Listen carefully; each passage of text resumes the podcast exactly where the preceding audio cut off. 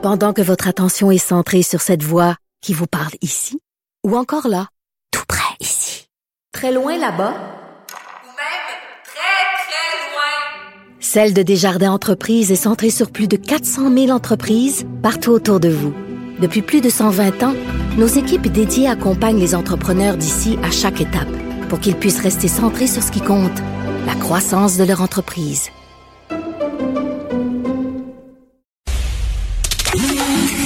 Pierre Nantel. C'est peut-être pas le Nantel le plus drôle au Québec, mais c'est le plus crédible pour parler de politique.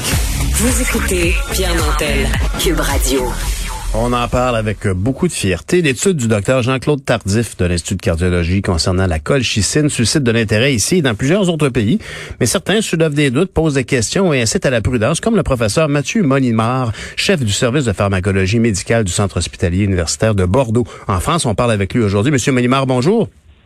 Bonjour. Est-ce que je peux vous demander de nous rappeler en quoi, à quoi sert la colchicine normalement? Alors, colchicine, c'est un médicament qu'on connaît depuis très longtemps et qu'on utilise normalement pour traiter les crises de gouttes et qu'on utilise à, à, des doses pour des périodes assez limitées, quelques jours euh, généralement. C'est pas un médicament anodin quand même. C'est un médicament qui a une marge thérapeutique étroite, donc on a des morts chaque année avec la colchicine. Ah, comme effet secondaire. Comme effet indésirable, oui. Et, et, et, quels sont les effets indésirables? Quels sont Qu'est-ce qui arrive? Parce que c'est quelque chose qui traite les inflammations, donc dans le cas de la goutte, par exemple, et les articulations. Et l'effet secondaire principal est lequel? Alors, c'est pas un bonbon anodin, c'est pas un anti-inflammatoire classique comme vous le connaissez. C'est un poison du fuseau, on dit en pharmacologie, c'est-à-dire que ça empêche la division des cellules, ça empêche la migration des cellules vers le site de l'inflammation. C'est un peu comme un, c'est un anticancéreux en fait à, à faible dose quoi. Mhm. Donc c'est un toxique qui a une marge thérapeutique étroite, qui a beaucoup d'interactions avec les médicaments et donc ça peut être source de beaucoup d'accidents. Le plus fréquent et ce que rencontre euh, une grande partie des patients, c'est les diarrhées. Hein, et ce qui peut être souvent un signe de début d'intoxication à la colchicine. C'est très très fréquent. Certains ont pu proposer de mettre du colchimax ou des médicaments qui bloquaient la, qui donnaient constipation, mais ça peut masquer une intoxication, donc il faut mieux éviter ça. Et donc c'est vraiment un médicament dangereux qu'il faut savoir manier avec prudence. Et aujourd'hui, quand même, le docteur Tardif évoque euh, que ce médicament-là, qui est quand même connu des médecins, aurait des effets spectaculaires. 25% moins d'hospitalisation, 50 moins de ventilation mécanique, 44% moins de décès. Et il évoquait hier que l'étude scientifique intégrale sera publiée là, dans les heures qui viennent. Eh ben, on, est, on attend avec impatience d'avoir la publication. Vous savez, euh, euh, on adorerait, moi le premier, avoir un médicament pas cher pour prévenir les hospitalisations et les morts de la Covid. Alors c'est vrai que j'en ai un moi, hein, et vous l'avez aussi. Le problème c'est qu'il n'est pas assez disponible, c'est la vaccination. Hein. Ça c'est plus efficace que tout. C'est le seul médicament qui peut changer le cours de l'épidémie, c'est sécuritaire. Alors est-ce qu'on prend la colchicine en attendant? Alors euh, là, on a eu que des choses qu'on fait pas, savoir que la bonne méthode, c'est de tu vas publier sur YouTube. On a vu ce que ça a donné en France avec l'hydroxychloroquine, le buzz que ça a donné pour s'apercevoir qu'à la fin, on avait un médicament qui était plus toxique et qui a fait plus de morts qu'il n'en a sauvé. Et là, on publie un communiqué de presse qui ne donne pas les informations. Donc, si vous voulez, on va attendre d'avoir la publication revue par les pairs. Euh, pour, sur la base de ce que j'ai et l'analyse pharmacologique qu'on partage avec la Société française de pharmacologie thérapeutique, on, on, a un site internet où on a traité la question. Si, si, ça intéresse vos auditeurs, ils peuvent aller regarder facilement. On fait une, une foire aux questions sur les médicaments et le Covid. -hmm. euh, eh bien, euh, il était prévu dans cette étude de mettre 6000 patients déjà. Or là, ils en ont mis que 448, si je lis le communiqué de presse. Ça, ça m'embête déjà, parce que c'est un peu comme si vous jugiez le match de hockey à la fin de la deuxième période et dire il a gagné. Non, on va attendre la fin de la troisième. Euh, Monsieur Manimard, selon les chiffres que moi j'ai, on évoquait une, une étude échelonnée sur 4488 patients et dont 300 n'étaient pas des confirmés par écouvillon en termes de COVID, mais qui en restait quand même 4159. Oui, mais il était prévu, vous savez, en recherche, on annonce avant ce qu'on fait, et ensuite on fait ce qu'on a annoncé.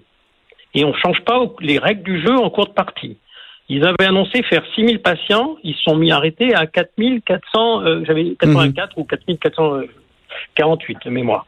Euh, donc on, ils n'ont pas inclus tout ce qui était prévu. Je ne sais pas pourquoi. Donc ça, on va falloir analyser pourquoi. Par ailleurs, quand on regarde, on annonce un, ce qu'on appelle un critère principal, c'est-à-dire le critère sur lequel on va juger l'étude. Si ce critère est significatif, on continue les autres analyses. S'il est négatif, on s'arrête là et les autres, c'est exploratoire, on peut toujours regarder, mais ça ne prouve rien. Sur le critère principal, ils réduisent de 21% les hospitalisations et décès, approchant la différence significative sur les patients inclus. Ça veut dire approcher ne veut rien dire en recherche. Approcher, ça veut dire qu'on n'a pas on, soit on a, soit on n'a pas. Vous ne pouvez pas dire j'ai approché de la victoire. Soit j'ai gagné, soit j'ai perdu. Si vous avez approché de la victoire, c'est que vous avez perdu. Donc l'étude est négative au sens méthodologique. C'est dommage, hein, pour l'instant, euh, j'aurais aimé. Et puis 21%, moi, j'aime pas cette expression-là. On n'a pas les données, j'insiste, parce que 21%, ça dépend du chiffre en valeur absolue. En fait, 21% de zéro, c'est zéro. Donc combien de cas a-t-on évité? Alors on peut le calculer à partir des choses que, que l'on connaît de la fréquence de la population générale. On peut s'attendre à avoir évité à peu près 30 hospitalisations. Mais j'attends des chiffres vrais, hein, parce que peut-être qu'ils ont une échantillon qui est plus important ou moins important. Mhm.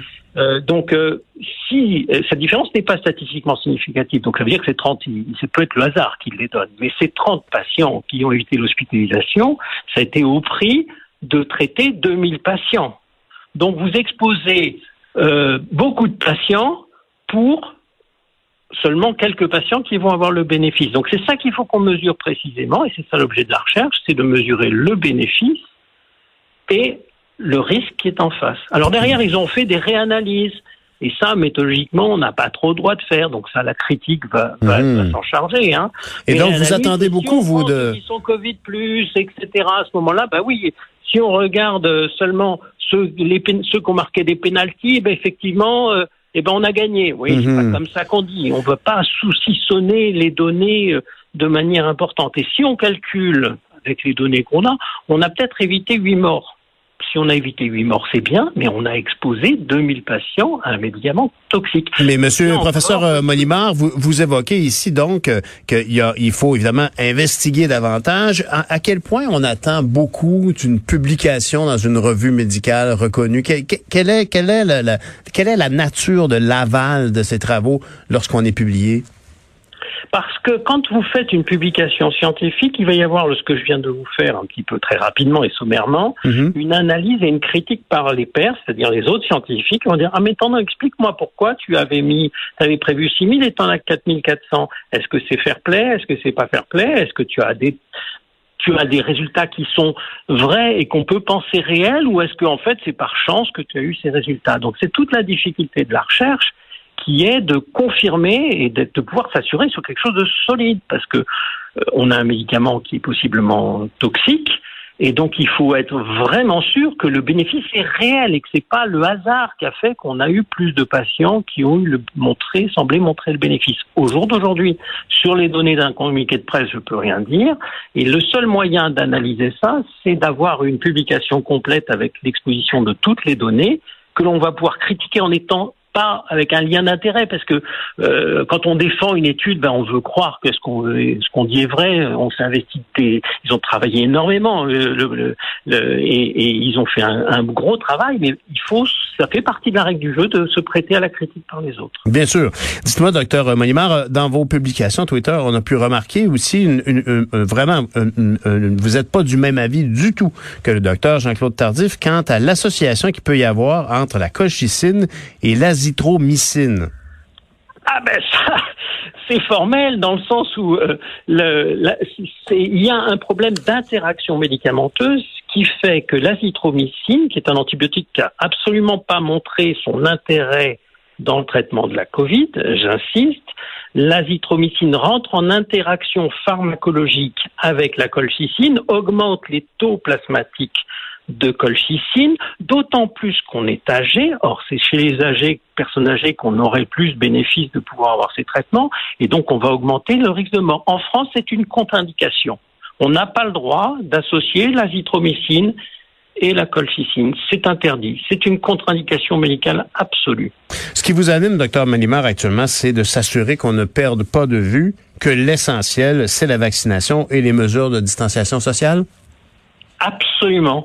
Euh, on peut toujours espérer avoir des, des médicaments qui améliorent les choses. On, a eu des médicaments qui ont bien amélioré les choses. Je ne parle pas de l'oxygène, heureusement qu'on a l'oxygène. Les corticoïdes, la dexaméthasone a montré son intérêt. C'est d'ailleurs une critique supplémentaire, puisque si on devait faire l'analyse de cet article, une critique supplémentaire, c'est que les morts qui auraient été évitées pour autant qu'ils soient réels étaient dans une période où on n'avait pas de traitement qui évitait, qui avait démontré son effet sur la mortalité, c'est-à-dire la dexaméthasone, dont on a eu vraiment la preuve au mois d'août. Donc, si vous voulez, on a peut-être que la taille d'effet qui est observée là dans cette étude est encore plus faible que ce que est décrit dans ce communiqué de presse. J'attends d'avoir la publication. Donc, pour l'instant, je resterai très prudent. Je dirais attendons la publication. Ne nous précipitons pas sur la colchicine parce que c'est un médicament dangereux. Ça serait du sirop d'érable, ça serait de la vitamine C. Je dirais allez-y, on risque rien. Là, il y a vraiment des, pertes de chance éventuelles. On, on, ne sait pas encore, donc on va rester prudent favorisez la vaccination et faites-vous vacciner sitôt que vous pouvez, dès que c'est possible. C'est le seul traitement mhm. pour lequel on a maintenant une preuve de la sécurité et surtout de l'efficacité qui est incroyable. Et surtout garder les, mesures, les gestes barrières en attendant. On fait le gros dos, on passe la vague. En terminant, docteur Malimar, vous avez euh, sur votre site, euh, votre compte Twitter, mentionné que vous aviez été vacciné le 6 janvier. Vous allez donc recevoir votre deuxième dose cette semaine? Absolument demain. Demain, avec impatience. Et comme ça, je serai protégé. J'ai eu aucun effet indésirable de la vaccination et puis il se trouve qu'à Bordeaux, dans mon service de pharmacologie, on surveille euh, l'ensemble du vaccin Pfizer pour l'ensemble de la France et on n'a pas de signal qui nous inquiète plus que ça quant à ce aux effets indésirables de ce vaccin. Donc allez-y, faites-vous vacciner. C'est le seul traitement qui est efficace qui va nous sortir euh, le nez du tunnel. Quoi. Mais encore faut-il être dans les groupes qui sont priorisés pour recevoir le vaccin. C'était votre cas? Alors moi je suis médecin, j'ai plus de 50 ans, donc c'est dans les groupes priorisés euh, en France. Ça a commencé par les établissements pour personnes âgées dépendantes, ensuite les médecins, les personnels soignants de plus de 50 ans, associés ensuite aux personnes de plus de 75 ans et on va décliner par la suite pour les gens avec des polymorbidités.